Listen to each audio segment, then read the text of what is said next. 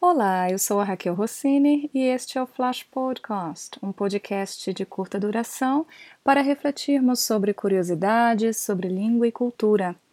Hoje eu tenho três palavras curiosas que têm sentidos, digamos, contraditórios. Vale lembrar que este episódio é curto e naturalmente não aborda em detalhes todos os significados possíveis dessas palavras. A primeira palavra é fine como adjetivo, ela pode ter um sentido positivo entre os diferentes sentidos que possui. Imagine, por exemplo, que uma pessoa estava passando mal e agora está se sentindo bem. Neste caso, ela pode dizer algo como I feel fine today. Ou seja, a pessoa está se sentindo bem. Porém, essa mesma palavra fine também pode significar algo não muito agradável. Eu, pelo menos, não gostaria de receber isso. É quando fine significa multa ou multar. Por exemplo, he was fined heavily for exceeding the speed limit. Outra palavra interessante é overlook pode significar ter vista para algo, por exemplo, no caso de um hotel com vista para a praia, sabe? The hotel overlooks the beach.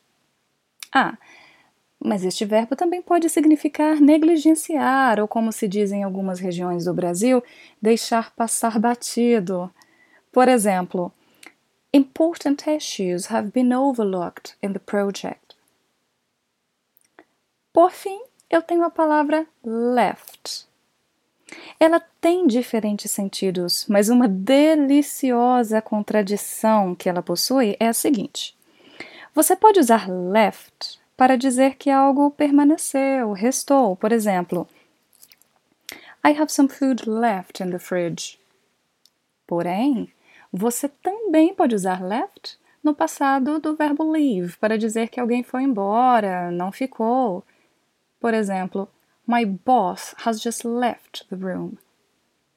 E aí? Gostou de saber como tudo na vida, certas palavras ou expressões podem ter diferentes lados ou expressar perspectivas um tanto contraditórias?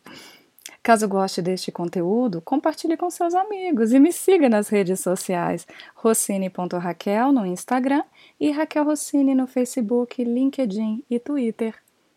Até o próximo episódio!